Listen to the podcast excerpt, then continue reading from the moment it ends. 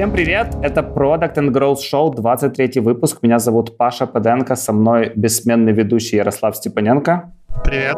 Но перед тем, как мы начнем, есть очень важная новость. Три первых спикера конференции Growth Marketing Stage уже на сайт. Заходи на сайт growthmarketingstage.com и получай дополнительную скидку 15% с промокодом подкаст15. Увидимся 8-9 апреля в Киеве.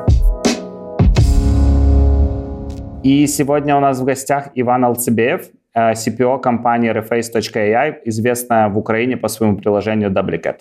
Ребят, всем привет. Паша, Ярик, спасибо, что пригласили. Рад быть здесь. Спасибо, что присоединился к нам сегодня. А, расскажи в двух словах, э, что за компания такая, чем вы, собственно говоря, известны и больше о своей роли в ней. Компания Reface AI. Э, мы относительно недавно сделали ребрендинг. До этого компания называлась Neocortex. А, основали компанию три, три кофаундера. Ярик, Олесь и Рома. Это ребята, выходцы из Киево-Могилянской академии, и они вместе с 2011 года. Они раньше делали всякие прикольные штуки, начинали как аутсорс, делали всякие интересные там, ну, короче, такой бодишоп э, разработческий. В 2015 году ребята начали, кажется, в 2015 году, а ребята начали заниматься машин-лернингом. Сначала занимались семантическим анализом и сделали на фоне этого несколько прикольных продуктов – а затем начали заниматься компьютер-виженом. И вот так вот сложили звезды, что затянуло ребят в, в сторону дипфейка. Если по-правильному, то в сторону face swap, если так правильно называть этот аспект технологии. И вот сегодня мы э, находимся в точке 2020 года. Буквально месяц назад мы запустили наше приложение по переносу лиц на гифках, которое называется Duplicate или там дубликат, если так немножко на локальный акцент переводить. И мы достаточно сильно и бурно ну, как словили какую-то волну хайпа. В принципе, ну, мы рассчитывали на нее, но мы сегодня у нас, буквально завтра, 23 сегодня у нас месяц, как мы за launch ились. У нас до Нового года был такой soft launch. Эм, мы особо ничего не делали, а такой официальный launch произошел 13 января, вот 10 недель назад. Мы вышли на Product Hunt, и за, вот, за это время у нас вот сегодня пробило 300 тысяч скачиваний и практически при нулевом маркетинг-бюджете. И мы ну, достаточно успешно, мы считаем, запустились. А, про нас написала куча мировых СМИ, там The Next Web, Verge, Forbes, Mashable, ряд локальных. И сейчас достаточно активно, можно сказать, растем органически, хотя вот еще много всяких фишек мы сейчас доделаем в продукте, но мы, короче, оторвались от земли и вот, собственно, я в этой компании э, отвечаю за продукты на позиции Chief Product Officer. Давай так, для людей, которые не в теме прямо совсем. Э, что такое face swap и что такое deepfake? А, да, э, это такое есть профдеформация, когда ты уже с каким-то термином очень долго живешь. Deepfake, наверное, правильнее всего это так вот сейчас а, охарактеризовать как некая категория контента. Техно... Во-первых, это технологическая возможность, которая стала благодаря машинному обучению. А, кажется, в 2015 или в 2016 году на Reddit начали появляться видосики а, от пользователя deepfake, а, ну, порно характера, и это стало такой вот эм, точкой перелома. До этого эту технологию называли face swap, и вот в этот момент э, начали называть deepfake. Потому что название такое более хлесткое, в нем есть вот эта вот такая изюминка в виде фейк, а, ну и, грубо говоря, зайти с козыря в порно тоже с определенный там, скажем так, ход по посеву, да, такого контента. Вот. И с этого момента интернет начал очень сильно подхватывать всякого э, такого подобного рода контент, очень сильно его вирусить. И очень многие компании начали смотреть, вот те, кто занимались машинным обучением. То есть фактически, что такое deepfake? Это, э, это технологическая возможность перенести черты лица или лицо человека с картинки на видео. Если вбить deepfake просто в ютубчик, то можно увидеть кучу прикольных видосов, э, где, там, не знаю, Шварценеггера меняют со Сталлоне, там, не знаю, Макалей Калкина меняют еще с кем-то. И это очень смешно, потому что от того, насколько ты, э, не знаю, там, прикольно придумал сюжет этого видоса и качественно сделал перенос, может получиться очень прикольный контент на выходе. И в данном случае как бы эта технология применима в трех аспектах. Ну, как бы изначально она была применима в двух аспектах. Это fake news и порно. То есть такие самые, скажем, ну, типа вот, вот первая гипотеза сверху, как говорится, вот куда применить дефейк, понятно, что порно и создание политических каких-то фейковых новостей. А ребята, основатели компании, подумали, что технология компрометирована с, с самого начала и двигается не, не в нужном направлении, и решили это исправить. Плюс увидели технологическую возможность значительно улучшить эту всю штуку. Вот, поэтому, возвращаясь э, на ответ на твой вопрос, deepfake — это грубо говоря, это такая категория контента, но с другой стороны это и есть технология. Хорошо. Стало, ну, стало яснее или, или так, не, типа в дебри? А, мне просто всегда интересно, знаешь, как, как люди объясняют то, чем они занимаются, потому что а то, что я знаю о вашем продукте, то, что у вас есть гифки, и на гифку я могу вставить свое лицо, и это выглядит прикольно. Но, знаешь, я не... А, интерес... Ну, смотри, как, как, когда я пичу то, чем мы занимаемся, я примерно так и рассказываю. Смотрите, есть, есть какой-то кусок контента, допустим, гифка, фоточка, видосик, и вот там есть лицо. И э, что мы делаем? Мы позволяем по одной фотографии, то есть тебе нужно просто свой селфик и какой-то видосик, и вот мы по одному селфику можем очень быстро перенести, качественно перенести это лицо на вот эту вот единицу контента. А, вот, собственно, мы позволяем технологически это сделать. И наше основное отличие в том, что раньше для этого нужно было датасеты, то есть тебе нужно скормить э, алгоритмам, обучить, обучить алгоритмы с помощью датасета. А мы позволяем это делать всего лишь по одной фотографии. И в этом наше, наверное, ключевое отличие от конкурентов. Клево. Мы еще поговорим, наверное, о том, о моральных и этических аспектах этой всей истории. А мне интересно следующее. Ты сказал, что за несколько недель вы набрали 300 тысяч плюс скачиваний. Расскажи, пожалуйста, а, у нас вопрос был в нашем телеграм-комьюнити, как вы планировали запуск? Потому что такое ощущение было, что ты, Олесь, и у меня есть еще пару человек из вашей команды в друзьях, просто какое-то бесконечное количество времени шерили э, меншины с всяких разных зарубежных медиа. Как работали с прессой, как планировали запуск, как это вообще все происходило в день X? А, спасибо за вопрос. Интересно, я сейчас так как-то... Мы настолько сейчас быстро бежим, что не хватает обычно времени как-то ретроспективно посмотреть и оглянуться вообще, что происходило. Поэтому я сейчас вот так вот по памяти, без подготовки э, постараюсь восстановить хронологию. Самый прикольный момент, наверное, в том, что запуск вообще очень сильно перенесся. Мы планировали запуск на 13 декабря. Э, почему у нас не получилось запуститься 13 декабря? Нас не пускал App Store.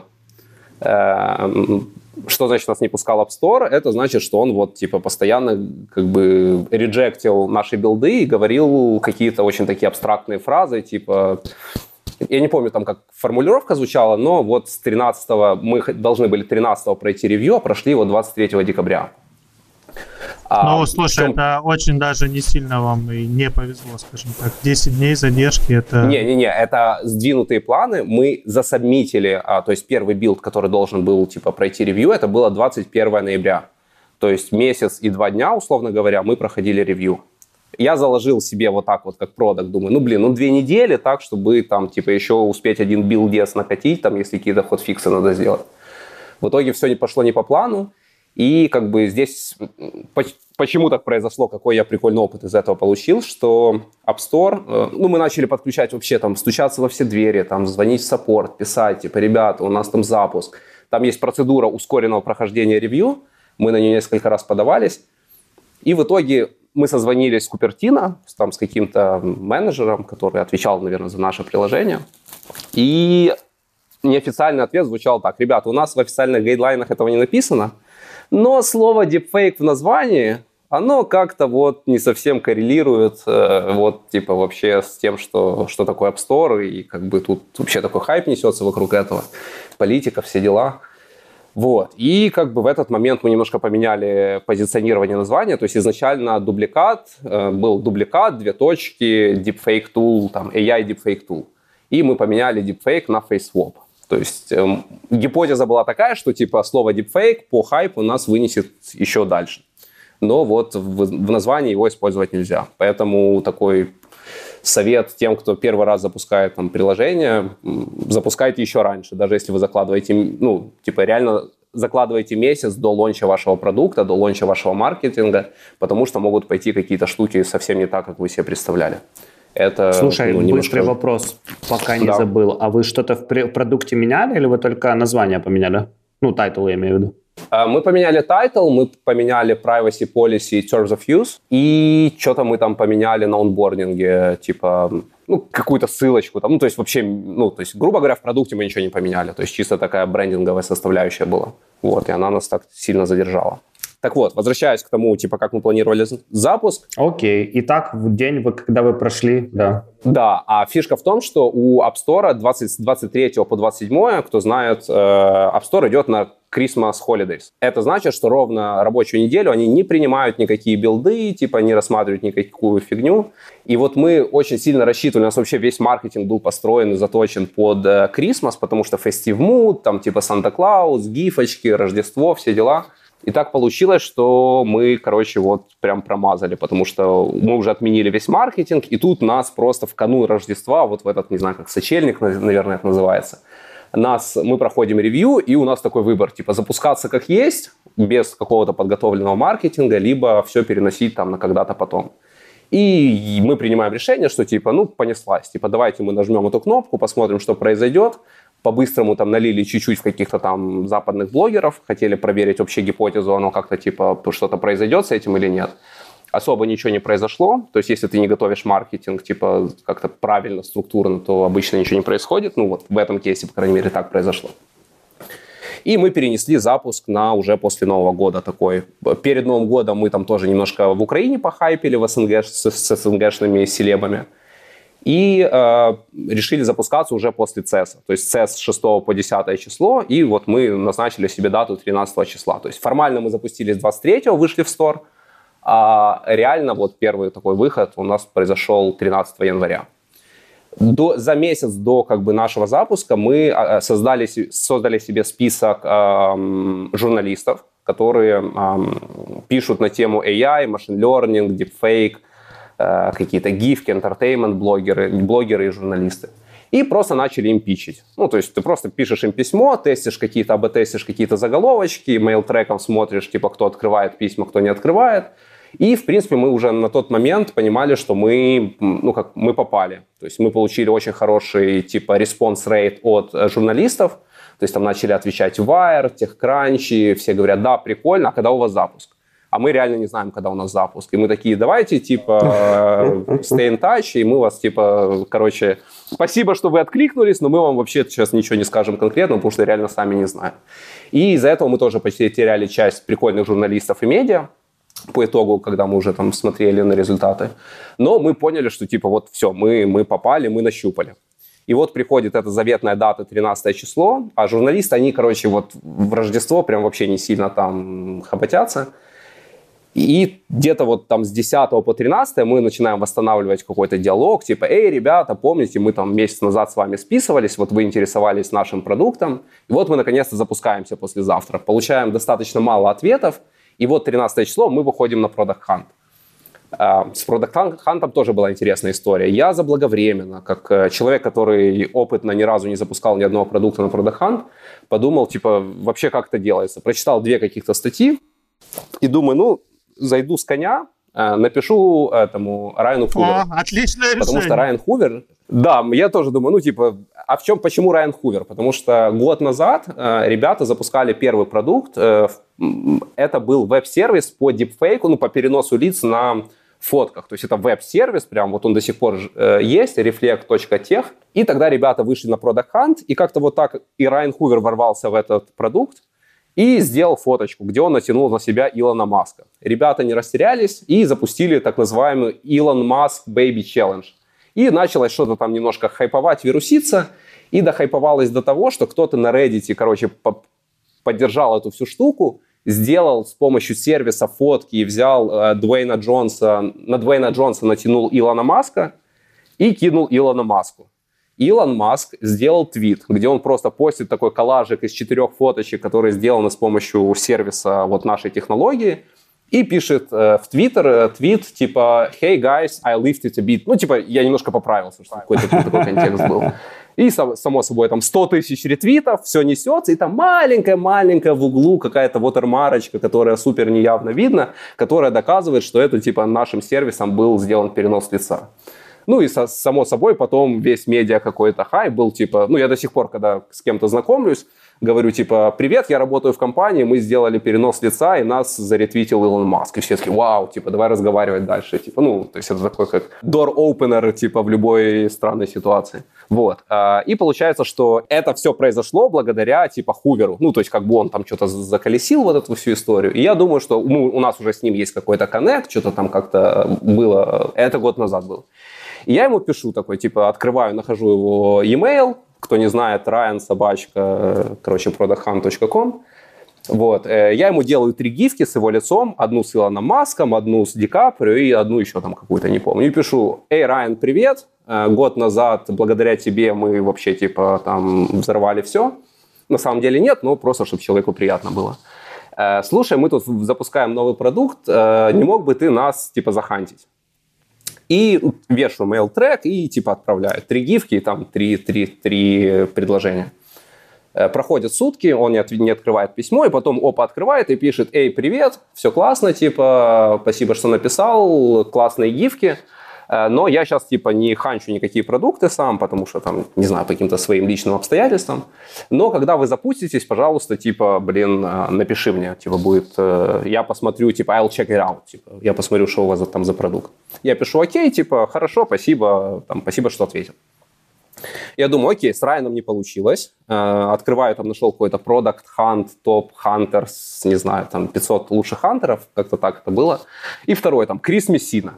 Я думаю, ну, типа, напишу-ка я Крису. Э, схема обкатанная, беру те же самые три гифки, которые Хуверу отправил, рефейшу, натягиваю лицо Криса Мессина туда, то же самое письмо, только без того, что ты нам помог. И говорю, типа, братан, привет, мы запускаем классный продукт, ты классный хантер, слушай, давай, типа, захань нас. Типа, ты прикольный, мы прикольные, вот это вот все. Uh, тоже день ничего не отвечает, два дня ничего не отвечает, потом опа отвечает, говорит, сори, я там что-то занимался своими делами, да, хорошо, вот а он прям такой профессиональный хантер. Вот, типа, у него там сайт, на сайте есть форма со всей информацией, типа, с кнопочкой donate me, me кофе, если вам понравилось, как я вас захантил, там, херово тысячи, типа, заханченных проектов. Вот. Ну, и он как бы соглашается с этим, говорит, а когда вы запускаетесь? И я такой, типа, блин, а я не знаю, когда мы запускаемся, типа, когда-то в будущем. То есть у, нас, у меня есть прикольный хантер на Product Hunt, у меня есть куча медиа, которые, в принципе, готовы поддержать, разогнать хайп, но я не знаю, когда я запускаю продукт. Я такой, типа, все, пацаны, всех на паузу, типа, мы сейчас тут, типа, бодаемся с App Store. И вот, э, типа, мы уже понимаем, что это 13 число, продукт в сторе, а, есть вот этот вот Крис, который номинально готов, типа, нас захантить 13 э, числа. И мы начинаем судорожно, типа, думать, а что такое маркетинг для нас. То есть мы включаем какую-то там закупку, типа, готовим какие-то баннерки, причем, ну, вот если я вам когда-то покажу креатив этих баннеров, вы скажете, типа, ну, блин, стыдно, Ваня. Ну, типа, вот человек, который, типа, с каким-то дизайн-опытом, бэкграундом рекламным, ну, вот не камильфо, братан. Ну, вот, типа, давай так, чтобы, типа, это не твой продукт был. То есть очень плохо, вот прям очень. И мы готовим какую-то, типа, вот эти креативы этих баннеров для перформанс-маркетинга. Э, есть у нас вот эти СМИ, ну, то есть и все, ну, грубо говоря. Плюс там, типа, я с утра быстро наклепал какой-то постик, а я 12 ночи возвращаюсь из LA. Типа я вот три недели сидел и всю эту компанию, весь этот маркетинг, весь этот ад я готовил, типа, э, находясь в Лос-Анджелесе. И я 12 ночью прилетаю из LA, 13 утром я прихожу, типа, с непонятным состоянием, джетлегом, красными глазами вообще в каком-то таком просрации в офис. И нажимаем кнопочку, и в 10 утра по Киеву сабмитит Крис Мессина проект.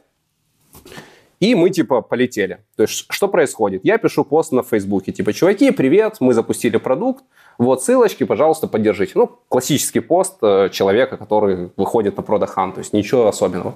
Пишу в Slack э, компания, типа, ребята, э, мы запустились, пожалуйста, типа, ну, зашерьте пост, там, попросите своих родных, близких собаку, типа, чтобы они тоже зашерили и зашли на Product Hunt нас поддерживать. Ну и как бы продукт сам по себе прикольный. Ну, то есть ты гифки, это такой эмоциональный контент, плюс можно налепить туда свое лицо, все прикольно. И вот, типа, люди настолько проникаются тем, что меня начинают поддерживать мои друзья. Короче, у меня там только мой пост, по-моему, 30 репостов, типа, на Фейсбуке. Плюс как-то там наши друзья начинают делать то же самое. И, короче, совершенно случайно мы просто в локальном украинском комьюнити срываем какую-то волну хайпа. То есть люди начинают делать гифки, постить себя в сторис, э, люди врываются на Product Hunt – И что прикольно вообще в этой истории про Product Hunt, что по результату первого дня мы делаем что-то там типа а 700 апвоутов или что-то такое, или 600 апвоутов. У нас в два раза больше от ближайшего конкурента, то есть не выходит никакая ни Tesla, ни iPhone, ни MacBook, ничего не выходит крутого в этот день. Мы в понедельник э, выходим на Product Hunt.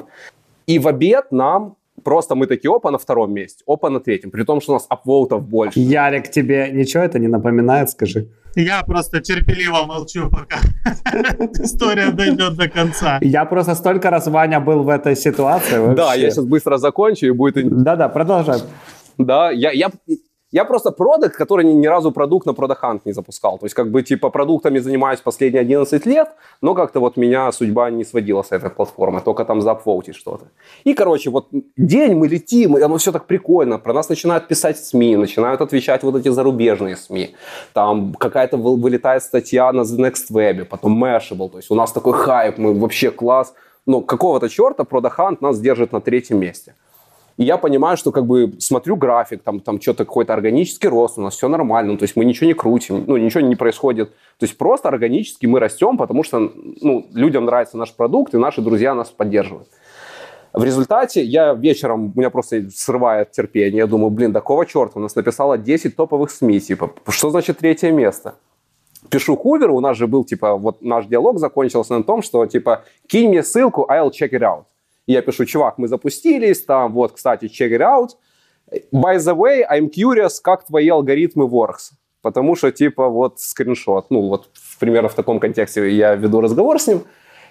И думаю, ну, типа, уже была не была, пью пиво, типа, уже, типа, как-то расслабился. И смотрю, приходит от mail трека, типа, Notify, что какой-то hot conversation, it was open several times или was forwarded. Ну, типа он говорит, что прям вот это письмо сейчас задрачивает, ну, что-то с ним происходит. В итоге Хувер мне так ничего на это письмо не ответил, и я как-то типа расслабился, отпустил эту ситуацию. Но я потом подумал о том, что всплеск активности, то есть это типа 0-0 э, по Сан-Франциско, в Киеве 10 утра, мы запускаем какую-то волну там, ребята, поддержите нас, что-то там, и наверное, для ребят, которые, типа, не знаю, там, люди, которые наблюдают за ростом активности, когда они проснулись по Сан-Франциско в обед, мы для них выглядим как какая-то бота-ферма из Украины. Потому что ровно в 0-0 паблишится проект, э, хантится проект на продаханте, и начинает резко лавина расти, там, апвоут, и люди комментят, и большинство из этих людей на продаханте, скорее всего, зарегистрировались первый раз. Ну, просто, ну, там, скажем так, не так много людей в украинском комьюнити, которые типа там professional users Product Hunt, а там какие-то друзья друзей, они там типа из разряда там, не знаю, университетские друзья, они никогда на этой платформе в принципе не были. Вот, поэтому вот такой вот опыт, что в принципе у нас э, много скачиваний, супер поддержка мировых СМИ, а на Продаханте мы заняли третье место на продукте дня и третье место на продукте недели. Прямо у нас была практически аналогичная ситуация, когда, да, и с сетепом была такая история, когда мы запускали когда мы еще вместе в МакПо работали, и когда запускали уже в рамках конференции отчеты, постоянно мы собирали какое-то нереальное количество апвоутов, и при этом всем, ну, мы ни разу, по-моему, ну, вот на моей памяти ни разу мы не делали первое место. Ну, там есть первое А у вас место. тоже была такая ситуация? Да, мы Ну, писали... что вы, вы выиграли по апвоутам, да? Типа, да, ну, мы, да, да, да. Мы были номер один по апвоутам и писали им, типа, WTF, но официальный ответ всегда звучит красиво о том, что у нас есть очень умный алгоритм, он так посчитал, ну и как бы так оно и есть. Вот. Но иногда намекали на то, что пересмотрите свою э, вот эту вот э, иконку. Обычно красиво, если это гифки и коты. Кстати, у нас был такой прикол, помню, что мы вообще... Там же, знаешь, есть две вкладки, это Newest и Top Products, как-то так. И мы из Newest долго не могли да. вывести, вы, вылезти в топ-продукт, хотя, хотя у нас нормальное количество апвоутов уже было. И в итоге мы написали в саппорт, саппорт так намекнул, а посмотрите, может, название у вас там не совсем удачное. Ну, мы такие, ну как, ну давай сократим. Переписали название, реально там через 30 секунд мы, по-моему, были уже на главной странице. Ну, короче, нельзя на это надеяться, как на основной источник, это скорее nice to have. Да, то есть, э, э, возвращаясь к ответу, типа, что такое был для нас маркетинг, то есть, Product Hunt это была такой, знаешь, типа, milestone, то есть, ты, ты запускаешь продукт, ты должен быть на Hunt. И когда ты возобновляешь контакты со СМИ, если ты их препичил до своего запуска, то это всегда хороший такой типа триггер, возобновить какой-то контакт, сказать, эй, ребята, мы вот сегодня вышли на Product Hunt, кстати, вот вам типа еще пачечка гифок. То есть мой опыт или какой-то мой experience вот после этого запуска, как я могу его оценить, что нужно действительно готовить за журналистов прикольный контент. То есть мы прям заморочились, мы делали там скринкаст, мы сделали там кучу гифок, мы расписали вообще там про дипфейк. Ну, то есть мы прям заморочились с точки зрения пресс-кита и там, медиа-кита, которые мы высылали. Ну и старались очень индивидуально подходить к написанию этих писем. Вот, поэтому, в принципе, я считаю, что с точки зрения какого-то пиар, э, ну, пиар-value, который мы получили, пиар-кавериджа и весь наш маркетинг, по большому счету, строился на, на самом продукте и на, на органическом пиаре. То есть мы заплатили в медиа ноль вообще. То есть у нас ни одной платной публикации. А давай сейчас попробуем для слушателей, потому что ты кучу-кучу-кучу всего назвал, э, как-то резюмировать там в одну минуту или как угодно в 5-6 пунктов, чтобы это звучало в виде какого-то там плейбука, как запустить продукт. Пресса, продукт хант, некрасивые баннера, вот если вот эту всю штуку там в 5 пунктов вложить. Смотри, ну, первое, это да, это точно нужно делать Product Hunt. Хуже от этого никому не будет. Позитивный эффект от этого может быть. Но здесь как бы капитан очевидность. А, точно делать акцент на прессу. Но, опять-таки, надо смотреть, какой продукт. То есть у нас продукт с очень высоким коэффициентом виральности. То есть мы просто несемся на волне хайпа, и вот все, что ты сейчас э, не запустишь с приставкой ML, AI, Deepfake и еще и GIFs сверху, ну, типа, сложно, скажем, ну, сделать что-то, типа, невиральное, если у тебя действительно оно работает. Вот, поэтому в нашем случае сработал пиар, и мы сделали акцент, и мы не прогадали.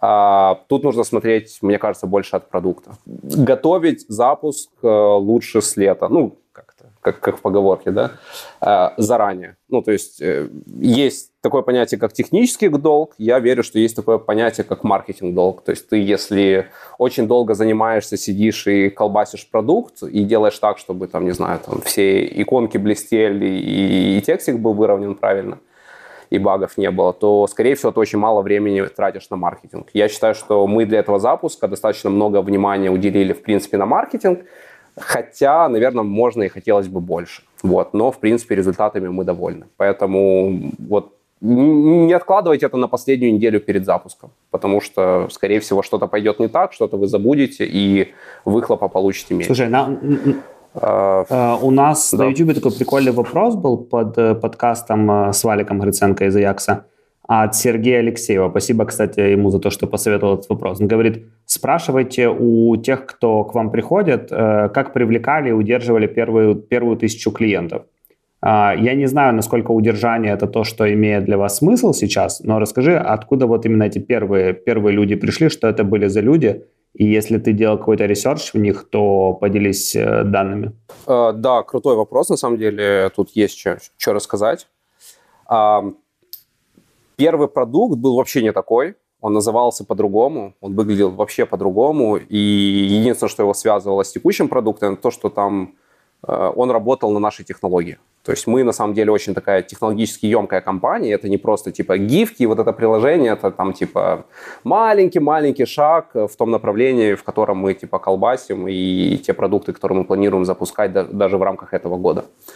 Вот. А продукт изначально была бетка, была закрытая бетка у нас. А, продукт должен был называться Reface AI, и он был такой, знаешь, типа серый инструмент э, для контент-креаторов. И первое позиционирование было, что это типа deepfake tool for uh, TikTok creators. Мы вообще целились, типа, мы хотели зайти э, с ноги в, в аудиторию ТикТока, и вот мы для себя, я рисовал себе портрет, портрет этого пользователя, это такой мемохантер Э, ржака-жор такой, знаешь, который э, там 16-20 лет, такой в брекетах, и вот его, типа, инструменты, которыми он пользуется, это, типа, ютубчик, инстаграм, снапчат, там, ну, и где-то как референс гличе. И вот мы хотели стать вот таким пятым приложением, которым, типа, он, ну, типа, в повседневной жизни пользуется. И мы запустили бетку, то есть он был такой серый, такой, знаешь, вот, ну, не знаю, как эту стилистику назвать, но это такой, типа, брутализм такой, знаешь, очень вообще, типа, не, не штука. Мы запустили этот стилек, и у нас была выборка 2000 человек. То есть мы взяли, у нас был предыдущий продукт, мы туда впилили баннер, у нас было органики на сайте, который меняет лица на фотках, где-то порядка двух тысяч, э, полды, полтора-две тысячи человек в день. Я туда впилил баннер, что типа, чуваки, мы запускаем новый продукт, кто хочет, сайнаптесь на бетку. Запилили ландос на Редимаге, и начали просто собирать имейлы. И туда где-то по 100, где-то в районе 100 имейлов в день капало. За месяц я собрал там порядка 2000 имейлов, даже, по-моему, меньше. Да, недели за три это было. И потом им через MailChimp разослал письмо. Типа, чуваки, у нас бетка, давайте залетайте, и прикрутил туда интерком. И люди зашли и начали смотреть на эту штуку, начали плеваться, кто-то начал хвалить, там какие-то баги начали лезть. И вот первый фидбэк от пользователей, с кем-то я разговаривал э, там лично, с кем-то просто переписывался в интеркоме. И вот в октябре мы собрали первый бета вот такой вот фидбэк. И он стал очень ценным, потому что мы полностью, то есть продукт вообще назывался Reface, мы ушли от названия Reface более такую эмоциональную составляющую Duplicate, сыграли вот на этой такой ошибке в слове duplicate, duplicate, оно как-то нам было созвучно с чем-то, что похоже, так знаешь, типа а-ля Telegram. Я думал, что тут еще история с Bellingcat играла роль, но это, наверное, мои догадки. Не-не, этого не было. Ну, короче, оно, оно как-то зашло. У нас было три, три концепции назвать продукт. Был такой Twinner, он такой был такой строгий, как Twitter. А второй это был Refacer, по-моему. Аня был Твинжа, это такой, знаешь, азиач, азиатская упячка, такая, типа вся такая смешная, такая дерзкая. И был такой Duplicate, он такой, типа, вроде как посередке. Но мы точно поняли, что мы хотим идти в эмоцию и в масс-маркет. То есть мы идем не в узкую аудиторию э, хипстеров, креаторов для ТикТока, а в широкий масс-маркет, Ржака, BuzzFeed, 9gag, вот куда-то туда ближе. И решили поменять позиционирование. Это вылилось в полную смену редизайна вообще приложения. То есть оно было такое серое с ядовито-неоновым зеленым цветом. Лично мне эта стилистика до сих пор нравится, но мне как продукту я вот по фидбэку, по каким-то личным ощущениям понял, что нам нужно шифтиться. И это было, честно говоря, достаточно болезненно, потому что, ну, представь, ты напилил продукт, какую-то MVP-шку, и ты уже там типа вот-вот, ну, не то, что готов ее запускать, но ты и команда в нее типа, типа верите до какого-то момента. А тут ты получаешь фидбэк, и тебе нужно прям очень кардинально поменять вектор. И это тоже был такой интересный опыт ну, в этом продукте. В итоге мы делаем полный редизайн, мы делаем полный ребрендинг, а, мы перепиливаем продукт, э, мы меняем там ключевые вообще UX-подходы, которые мы там, ну, короче, UX-гипотезы, которые мы закладывали, они не сработали. Некоторые из них мы меняем там flow и там скрины какие-то. И в итоге вот мы приходим к этой точке, что типа нам нравится, бета-юзерам нравится, и мы планируем запуск. Вот, поэтому, отвечая на вопрос, а, первые тысяча юзеров это были бета-пользователи, они были очень ценные для нас, они были совершенно разношерстные, отловили кучу крашей и кучу дырок в приложении, но это было супер полезно. Скажем так, если бы, наверное, не было этого бета-теста, я не уверен, что продукт вот состоялся бы с теми результатами, которые мы получили сейчас. Поэтому очень highly recommended. Поправь меня, если я не прав, а, у вас же команда в основном технари, да? У вас достаточно много, о, я имею достаточно мало людей, которые э, не в технической части задействованы. Уже нет. Я пришел в команду, а, когда не было in-house продукта, продуктовой команды. То есть все продукты пилились на аутсорсе, а, была core-разработка, это вот ML-алгоритмы по переносу лиц, и это была такая, знаешь, как технологический стартап. Вот, типа, у нас есть технология, наша ценность технология, а, и действительно она очень крутая, а, вот, но продукты немножко хромали, скажем так. И я начал с ребятами общаться, сначала просто их там по дружбе, там, за кальяном консультировать там относительно UX, там, каких-то продуктовых штучек. И потом мы как-то так вот, мне сработались, я предложил пару концепций, которые ребятам как бы зашли. Я, честно говоря, вообще не планировал, типа, стартапы стартапить э, там после определенных событий. Вот, и э, меня как-то снова затянуло в этот водоворот. И, получается, я пришел, и первое мое такое продуктовое решение было, что мы отказываемся полностью от аутсорса в продукте и переходим на in-house команду. И чтобы вы понимали, это было в начале сентября. То есть я вот я присоединился к команде, вот пять месяцев только прошло. И вот это вот все, я прихожу, полностью забираю продукт in-house, нанимаю команду, и вот в тот момент у нас было, наверное, человек... Ну, короче, вот с тех пор мы умножились вдвое. Э, не могу сказать, что все у нас full-time, то есть некоторые part-time вовлечены, но у нас типа там людей, которые маркетингом занимаются, контентом, у нас есть креативный директор, у нас есть head of product design, у нас есть User Acquisition Manager. Я вот с Яриком на конференции там на какой-то... Мы в Unity виделись, я тогда еще искал User Acquisition Manager, подходил, спрашивал, типа, может, кого-то подскажет или там вообще... Я тогда думал, что мне нужен Product Marketing Manager, а потом я понял, что мне нужен действительно User Acquisition Manager. Вот, поэтому сейчас в компании порядка 30 человек, причем, ну, как бы это такая эм, часть in-house, часть удаленная команда, часть просто приходит в офис на какое-то время. И я бы сказал, что, наверное, паритет сил в компании сейчас очень сильно поменялся и, наверное, выровнялся.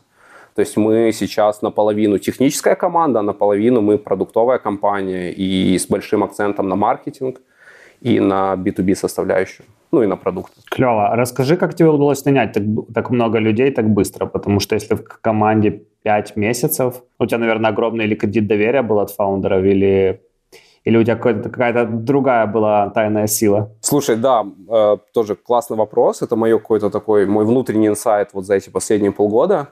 И я немножко по-другому начал смотреть на роль продукт-менеджера и на, на skill set продукт-менеджера. Раньше я думал, что ты такой, типа, врываешься, и самое главное, это вот поговорить с пользователем, там, не знаю, найти product market fit, там, посчитать циферки, засетапить дэшбордик и делать так, чтобы разработка двигалась. Ну, вот как-то очень утрирую сейчас, типа, понятно, что все не так просто. Но глобально где-то так я представлял успешного продукт-менеджера себе. А, когда я ворвался вот сюда, я понял, что основная задача, вот я в себе какой-то, ну, я такой думаю, окей, какими там принципами я буду ру- руководствоваться, когда вот буду пытаться здесь построить какой-то success story.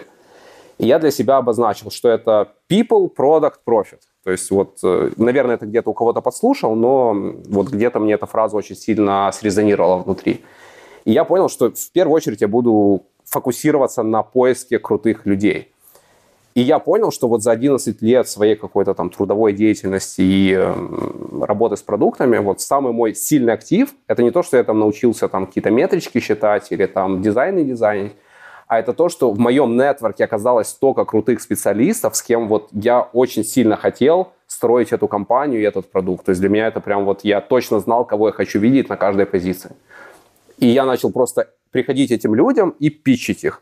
И, и я, на самом деле, очень много, ну, таких, знаешь, ухитрений применял, что кого-то я просто говорю, слушай, идем там за кальяном, у меня есть просто прикольный кейс, давай там по дизайнам. С кем-то я просто шел на пиво и рассказывал про то, что такое дипфейк и как он поменяет будущее. Ну, короче, я был таким, знаешь, первые мои... Помимо того, что ты делаешь продукт, там что-то там думаешь про пользователя, там планируешь MVP, решаешь какие-то технические хобота, я прям впрягся как HR-менеджер. И это было такой супер большой челлендж, потому что мне нужно было за супер короткое время собрать э, крутых специалистов, с которыми дальше мы будем строить классный продукт. И я понял, что действительно вот очень важно то, что вот это все время я инвестировал в какие-то отношения, в какой-то свой нетворк, э, в людей, и многие из тех ребят, ну, которых я вот сейчас у меня в команде, там есть люди, с которыми я учился в школе, есть люди, с кем я учился в институте, есть люди, с которыми я строил компании, есть люди, с которыми я работал в Продиже 8 лет назад, есть люди, с которыми я расходился, сходился по разным проектам на, на протяжении последних 8 лет. Есть, ну, то есть это просто вот симбиоз каких-то людей из моего нетворка и нетворка наших фаундеров и друзья друзей. То есть это люди на расстоянии одного рукопожатия, но это все очень крутые специалисты. И вот, наверное, мой самое большое, ну, не знаю, там, мой личный челлендж, который я вот считаю, что он достаточно успешно срос, это то, что за короткое время я собрал очень сильную команду. И эта команда просто построила крутой продукт, сделала, выстроила прикольный маркетинг.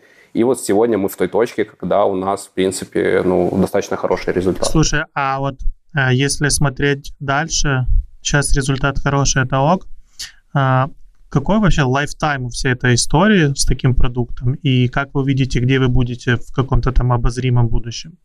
А, смотри, у нас э, на 2020 год достаточно амбициозные планы. То есть, еще раз возвращаясь, мы не компания одного продукта. То есть мы технология, как бы, мы технологический стартап, и что вот здесь, наверное, классно, что это такой deep-tech стартап. То есть эту технологию невозможно повторить на коленке в гараже. То есть у нас э, сейчас 6 ML инженеров, ну, такого уровня, которых очень бы хотели видеть, э, ну, скажем, компании уровня Snapchat в ряду своих ML-разработчиков. То есть мы очень много ресурсов в это инвестируем. И результат этого – это технология по переносу лиц. Но маленькая ее имплементация – это вот типа приложение про хихи, ха-ха, про гифочки, про, про, про перенос лица на гифках.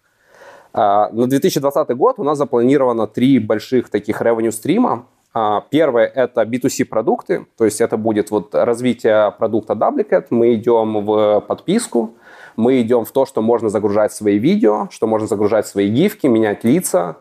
И, ну, то есть там такая понятная B2C-шная монетизация. Воронка, купил за доллар, продал по LTV там на 10 долларов. Типа, и на, на эти 2%, как в анекдоте, мы и живем. Вторая штука – это мы будем строить э, веб-тул, такой э, Reface AI Studio. Это некий веб-интерфейс, веб-продукт, э, в котором люди, грубо говоря, YouTube-креатор, который ведет свой э, YouTube-канальчик, он сможет туда зайти, загрузить свой видосик или какой-то постпродакшн. Ему там надо на двух кадрах или там на каких-то пяти секундах поменять лицо он загружает свой видосик, у него как бы появляется возможность там что-то как-то видоизменять этот контент, менять лица. То есть это для таких более про-креаторов. И третий – это большие B2B интеграции. Это API, который мы выдаем нашим партнерам, заворачиваем это все в SDK и говорим, окей, типа, ребята, вы там, допустим, не знаю, Giphy, да, или какая-то другая большая компания, вы хотите, вы знаете, как интегрировать механику переноса лиц в свои продукты. И на самом деле таких запросов у нас уже очень много. Мы постоянно, у нас очень большой B2B-шный пайплайн с компаниями по всему миру, и вот мы просто продаем нашу технологию. И B2C, вот эти вот э, продукт Doublicat, э, вот этот весь B2C-шный хайп, там NextWeb, Mashable и все такое, по сути, для нас это выступает лидогенерацией и популяризацией нашей технологии э, для, для больших B2B контрактов. То есть вообще наша такая задача, вот у нас есть миссия даже, вот мы пришли, ее там определили как-то. Мы топим за то, чтобы персонализировать визуальный контент. То есть наша миссия такая, что мы хотим, чтобы ты включаешь Netflix вечером и говоришь, окей, я буду смотреть э, новый сезон Sex Education, но с собой в главной роли. Ты выбираешь лицо, или этот актер мне не нравится, хочу вот сюда Райана Гослинга. Ты выбираешь это, оно там типа спиннер покрутился, там что-то подождал, и ты там чуть ли не в лайве смотришь этот сериал, и там все настолько классно сделан перенос лица, что у тебя для этого сериала значительно больше эмпатии. Все люди хотят смотреть на себя, это такой психологический инсайт. И мы, по сути, технологическим способом делаем это возможным. Плюс мы очень сильно смотрим в сторону персонализации рекламы. То есть это тоже такое большое B2B-шное направление, что с рекламой уже очень давно ничего не происходило. Ну, то есть таргетинг, э, понятно, оптимизация, понятно, но вот именно с точки зрения какого-то технологического прорыва, ну, типа уже давненько. И вот мы думаем, что потенциально мы можем стать такой компанией. То есть если мы представляем какой-то среднестатистический баннер э, где-то с среднерыночным CTR там, до 2%, а теперь представь видеобаннер, где ты в главной роли рекламы, где ты сам себе продаешь э, бутылку короны, допустим, или Кока-Колу. Или представь, что ты вот тот вот чувак, который э, в рекламе Old Spice на коне и говорит, что типа там Old Spice самый классный дезодорант в мире. И мы верим, что CTR такой рекламы будет значительно выше. Допустим, ну, возьмем средний по рынку 2, допустим, мы докажем гипотезу, что CTR такого баннера может быть 5%. А теперь умножить это на revenue стримы YouTube или Facebook или какого-то Аплавина. То есть, в принципе, как бы для мира мы сейчас маленькая какая-то хихи-ха-ха приложушка. Но у нас есть крутая технология, у нас есть э, ну, достаточно амбициозный вижен, как мы видим персонализацию визуального контента в горизонте 3, 5, 10 лет. И, собственно, мы, наверное, на всех парах будем сейчас вот в 2020 году пытаться реализовать вот то технологическое преимущество, которое у нас есть сейчас, для того, чтобы построить большую компанию. Короче, следующий Growth Marketing Stage, нет, не следующий, но через какое-то время мы делаем а, так, что все участники надевают очки и вместо спикера видят себя. Идет? Э, ну, слушай, вполне, вполне вероятно. То есть у нас сейчас уже мы работаем с несколькими рекламными агентствами, причем э, такого, ну, типа люди, у которых есть много диджитал каннских львов, э, с агентством из Украины одним очень крутым. И я думаю, что в 2020 году, вот там, может, в горизонте нескольких месяцев будет пару тоже громких запусков о том, что вы увидите, как наша технология – входит туда, где вы ее никогда бы, наверное, не ожидали. Ну, или она добавляет какой-то креативной составляющей, типа контенту, который вы привыкли потреблять, но не думали, что дипфейк тут может оказаться. Поэтому, кто знает, может, да, действительно, и гросс-маркетинг тоже будет одним из наших клиентов в какой-то момент. Да. Расскажи, как вы основную метрику выбирали для вашего B2C продукта? Слушай, я, наверное, скажу честно, у меня ее пока нет. Вот именно такой North Star метрика, сказать, что мы все там сидим и фапаем на какую-то одну циферку на мониторе, наверное, нет. Есть ряд метрик, за которыми я слежу. Ну, то есть, опять-таки, мы вот 10 дней в лайве. То есть сказать, что у нас там отстроены процессы, и у нас там все понятно. То есть, ну вот сейчас там пол одиннадцатого я в офисе, там закончил кое-какие другие дела заканчивать. Вот. А какие метрики, за какими метриками я слежу? Первое – это цена acquisition. То есть для меня, почему эта метрика важна? Это говорит о том, что вот тот вот кривой, косой, непонятный креатив, ну, типа, обидится, наверное, мой user acquisition manager, но мой эстетический взгляд говорит, что он, типа, блин, мне не нравится эта реклама. У нас acquisition из Фейсбука на Android стоит меньше одного цента. Вау. Ну, типа, если Вау. вот... А, э, из, из, из какой географии? Это в широкую, мы льем в широкую. И, э, ну, как бы, ну, блин, это один цент. Ну да, это, это все равно ничто. Это, это закупка гиперказуала. То есть можно просто даже рекламную монетизацию построить на такой закупке. На iOS это, типа, порядка 5-6 центов ну, тоже очень мало. Ну, то есть, короче, вот оно прям попало, и это прям такой маркер, и я пытаюсь проследить корреляцию от масштабирования, типа как оно будет зависеть или нет. Ну, понятно, что цифры изменятся, но тем не менее. Второе – это engagement метрики. То есть, окей, типа, нам стоит, ну, типа, у нас валит органика, плюс у нас очень дешевая закупка. Что мы дальше с этим делаем? Вообще, что пользователи делают с приложением? А, метрики engagement мы меряем а, дневным вовлечением. То есть у нас сейчас человек, уникальный юзер, в день проводит порядка 7 минут в приложении. Он делает 17 гифок за свой lifetime и делает порядка 7 гифок а, в, за сессию. То есть это тоже, ну, типа, блин, это много. А следующая метрика, которую, за которой я слежу, это, так я его назвал, viral ratio. Это соотношение гифок, которые сделал пользователь, к отношению гифа, который он либо сохранил, либо зашерил. И сейчас этот, это процент, он, э, ну, соотношение порядка пяти. То есть, грубо говоря, каждую пятую гифку человек либо сейвит, либо шерит. То есть у нас э, нас, наш продукт достаточно виральный, чтобы сам себе генерировать. То есть мы там закупаем на доллар, да, получаем, условно говоря, на 5 э, в контексте юзеров новых, которых привлекаются. Что у нас сейчас не, ну, немножко там хромает или то, над чем нужно работать, это ретеншн.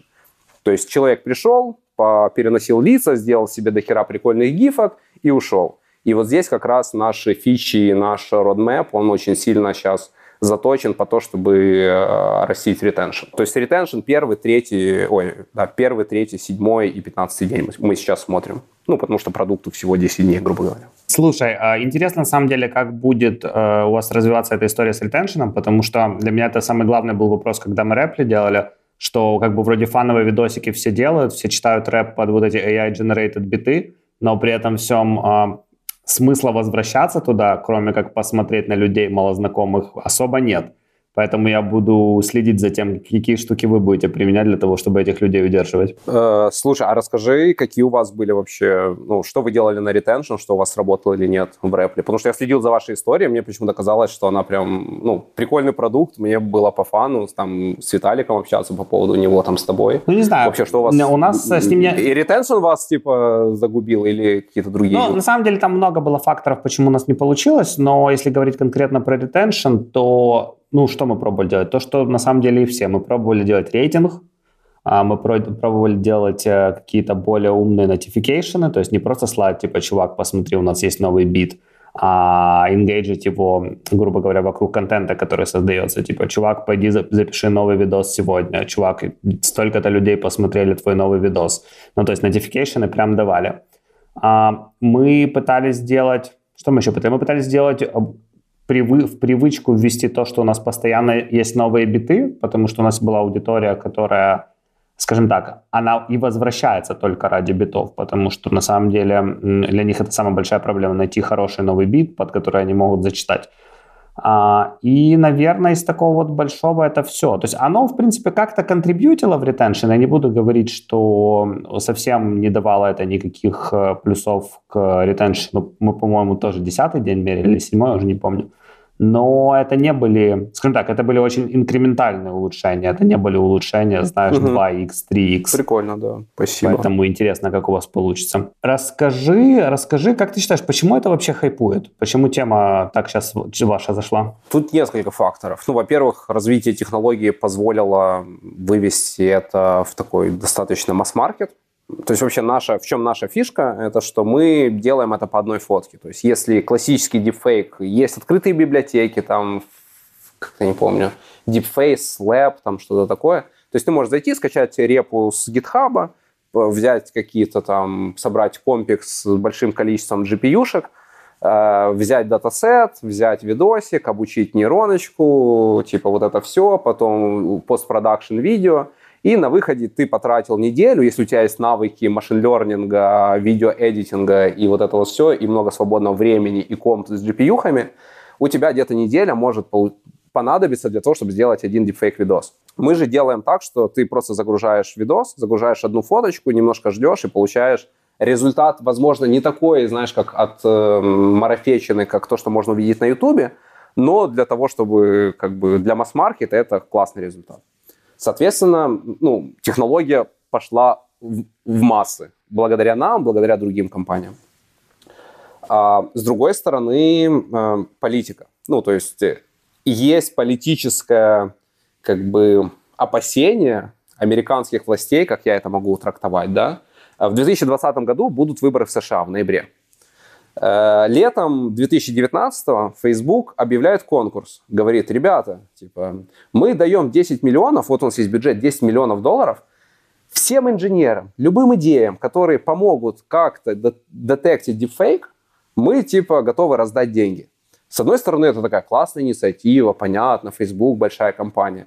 Ну а что, если посмотреть на эту ситуацию немножко с другой стороны? То есть математически мы, как люди, которые ну, занимаются, создают дипфейк, или там FaceSwap э, знают как бы под капотом эту технологию, понимают, что технологически нет универсального детектора. То есть это как война вирус-антивирус. То есть невозможно придумать и вообще принцип вот это генеративно-состязательных сетей как метода обучи... машинного обучения, он строится на том, что ты одна нейронка, грубо говоря, генерит какие-то там визуальные там картинки, а вторая проверяет и, ну, короче, они пытаются друг друга обмануть. Ну, там, если так утрировать, очень просто объяснять эту всю историю. Другими словами, как только появляется какая-то deepfake-детектор, тут же появляется другая сеть, которая уже обходит, э, понимая принципы этого детектора. Соответственно, 2020 год, выборы.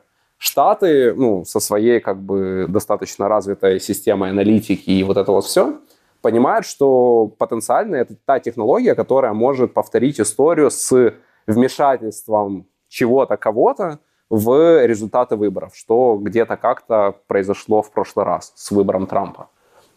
И тут Facebook, э, как бы понятно, что они приходят к большим медиа носителям, да, э, медиаплощадкам, э, среди которых самой крупной является Facebook на сегодняшний момент, и говорят, слушайте, а что вы будете делать? Ну, это вот мои, как мои, мои мысли на тему, как это могло быть. То есть приходят запросы из Конгресса и говорят, ребята, ну типа давайте что-то порешайте, потому что дипфейк не шутки вам. И они, они говорят, ну ничего нельзя порешать. Они говорят, ну порешайте. И они объявляют конкурс. И, соответственно, как бы все начинают донатить, кто датасеты, кто какие-то мысли, для того, чтобы потом, даже если у них не получится, скорее всего, у них ничего не получится, они могли сказать, ну, мы сделали все, вот у нас сидело 100 инженеров, типа, пытались написать deepfake-детектор, мы еще и конкурс по всему миру объявили, то есть, ну, типа, что больше сделать в этом направлении, мы не знаем вот за тот период времени, который у нас был. Примерно такая же ситуация происходит в других, то есть, там, типа, TikTok запрещает deepfake, хотя другой, другой, э, другой рукой делает deepfake, и там руморсы уходят, типа, на TechCrunch. Э, Snapchat тоже, типа, вроде как запрещает дипфейк, а вроде но при этом у них тоже выходит... Но вроде как покупает компанию. Типа, Reddit запрещает дипфейк, но при этом есть куча сабреддитов, где, ну, разного контекста дипфейк выходит. То есть формально для галочки, для американского правительства, они, типа, такие, ну, мы запретили, мы там немножко privacy под, э, типа, подрихтовали, и, типа, дипфейка у нас не будет но технология уже вот, ну, как бы, она вот уже есть. Вот, вот сейчас прорвет лавина дипфейка. И вот здесь вот всегда, знаешь, как такая... У нас вот есть вот это называемый opportunity window. То есть сегодня наша технология а, является, ну, без лишней скромности, из того, что мы, по крайней мере, знаем, типа самой крутой в том контексте, что это по одной фотографии. И это практически в реал-тайме. То есть у других бывают там какие-то другие сильные стороны, вот наша сторона вот именно в этом заключается. Клево. И вот, но мы никогда не знаем, что выйдет завтра. То есть каждое утро я просыпаюсь, я листаю Google по запросу deepfake, и вот такая штука, которая, когда мы там все присели на одно место, это был хайп, когда запустилось китайское приложение ZAO. Возможно, вы слышали? Нет, расскажи. В сентябре э, выходит новость по одному твиту. Ком- некая компания ZAO, которая является дочерним продуктом самого большого дейтинг-сервиса в Китае, запускает приложение с твита одной какой-то там, не помню кого, какого-то блогера, допустим, э, с демкой этого, этой штуки. В пятницу они паблишат приложение в Store, в субботу вечером они топ-1 free apps Chinese App Store. Вау. За сентябрь по Sensor Tower их качают что за 8 миллионов раз. То есть про них пишут абсолютно все медиа. Локальные, там не локальные. Ну, то есть они собирают супер штуку, и потом, и у них нету никакой монетизации, ничего не происходит. Причем у них видосы из «Титаника», «Игра престолов», то есть откуда они берут эти видосы, откуда у них права на эти видосы, ничего не понятно. И по каким-то rumors ам вообще, что это чуть ли не спецпроект типа китайского правительства по такому грамотному сбору датасета. То есть самое дорогое и ценное вообще вот в этой всей истории machine learning и AI — это датасеты. И если ты хочешь построить какой-то крутой продукт, какую-то крутую нейронку, обучить там чему-то специфическому, то тебе нужен крутой датасет в первую очередь. И вот они, по сути, собирают датасет из 8 миллионов типа фотографий китайцев, что, в принципе, достаточно сложно. Ну и мне кажется, что это действительно, возможно, есть какой-то правительственный интерес в этом штуке. Либо они идут как бы дальше, делают домашнюю работу и готовят какой-то супер-пупер продукт. Но тогда мы напряглись. Прям, знаешь, типа ты всегда хочешь быть первым и собрать сливки, ну, первого, а тут выходит какой-то китаец непонятный, типа, и делает вот такую штуку. Но потом мы расслабились, потому что мы посмотрели видосы, которые они делают. И в чем фишка их технологии, что они, их видео предтренированы.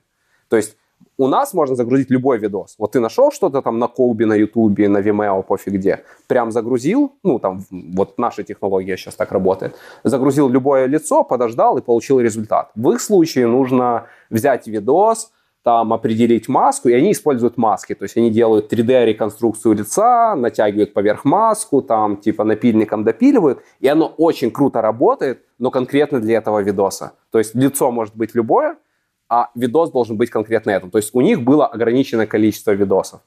И мы такие, блин, хорошо, потому что мы от этого подхода отказались там типа то ли год, то ли полтора назад, потому что мы поняли, что, ну, как бы мы не сможем масштабировать, мы не сможем выйти вот, ну, мы поставили для себя немножко другие приоритеты в тот момент. И, грубо говоря, вот э, тот проект, он как-то так потух, то есть он никуда дальше не пошел, на Запад не пошел, но для нас, как бы, с одной стороны, было так немножко, так знаешь, типа жалость, а с другой стороны это доказало спрос. То есть мы чужими руками в очередной раз проверили гипотезу, что 8, человек, 8 миллионов людей во всем мире готовы скачать дипфейк приложение просто чтобы натянуть себя на, на там, сцену из Титаника или стать героем Игры престолов.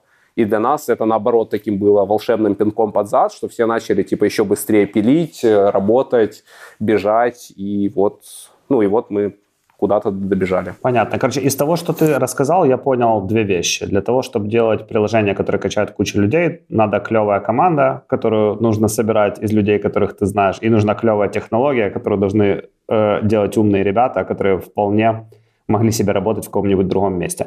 Но да. мне кажется, вот об одной еще штуке интересной мы не поговорили, и, наверное, это с моей стороны на сегодня будет последний вопрос. Расскажи о процессах, которые стоят за приложением типа вашего. То есть что нестандартно из продуктовых процессов ты строил внутри э, команды и вообще была ли в этом необходимость? Потому что из того, что я услышал, ты достаточно мачурных людей уже нанимал. Слушай, наверное, вообще никакие продуктовые процессы не строил. Ну вот так вот, если положа руку на сердце, там 5 месяцев, которые вот вся эта движуха происходит, вообще ничего. То есть я вот на этой неделе завел Notion, и у нас появился какой-то первый борт. То есть это все в формате, типа, каждый плюс-минус э, знает, что ему делать. В каких-то недельных форматах мы там синкаемся, обсуждаем какой-то скоп по мобайлу, по бэкэнду. То есть у нас как бы команда вообще, вот весь проект разделен на две таких большие, типа продукт и типа машин learning, бэкэнд. Вот машин learning backend это своя движуха, там типа пилится технология, и по API выдается нам как продукту. И вот мы как продуктовая команда, наверное, у нас был такой больше формат бей-беги, и до каких-то там прям процессов-процессов, э, ну, наверное, еще и не дошло. То есть я не могу сказать, что я такой, знаешь, типа, ну, что у меня, не знаю, есть какой-то пунктик насчет процессов головного мозга, типа, ну, я как-то себя очень свободно чувствую, тем более с людьми, с которыми, там, с большинством из которых я знаком не первый год. Поэтому здесь, ну, наверное, я сделал больше упор на доверие, на самозамотивированность людей и на понимание вот этой вот глобальной цели, к которой мы идем. То есть я объяснил вообще, какой продукт мы строим, зачем мы его строим, эм, какие у нас метрики будут, типа, за какими метриками мы планируем смотреть, и давайте попробуем сделать это просто круто, и, и вот каждый, мне кажется, просто сабмитил там, типа, в этот процесс вот все, что он мог, свои скиллы, знания, где-то нетворк, где-то какие-то еще ресурсы. И, короче, про процессы, наверное, это вообще вопрос не ко мне. Я, наверное, худший, худший спикер, худший подкастер или гость вашего подкаста, кто может про это рассказать. Поэтому полный хаос. Кстати, я не помню, рассказывал, рассказывал ли кто-то реально о процессах, Ярик. Помнишь, нет? Ну, слушай, на самом деле отсутствие процессов это тоже процесс. И как бы не факт, что на том скейле, который ты описываешь, вам нужно строить эти процессы, потому что очень часто это только замедляет.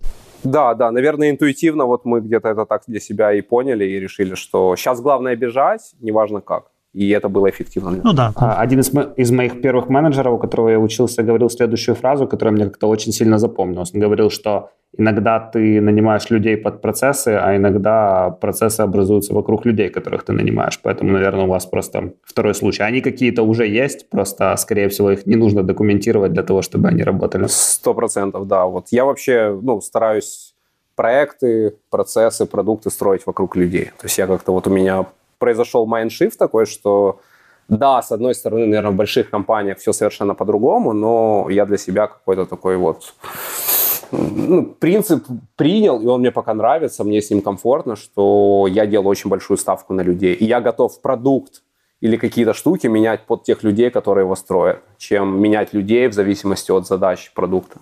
Ну, пока у меня есть такой кредит, э, не знаю, доверие фаундеров, инвесторов, и пока вот пока мы так двигаемся. Супер. Клево. Да, я предлагаю на этой положительной ноте заканчивать. А, отличная беседа, а, куча нового.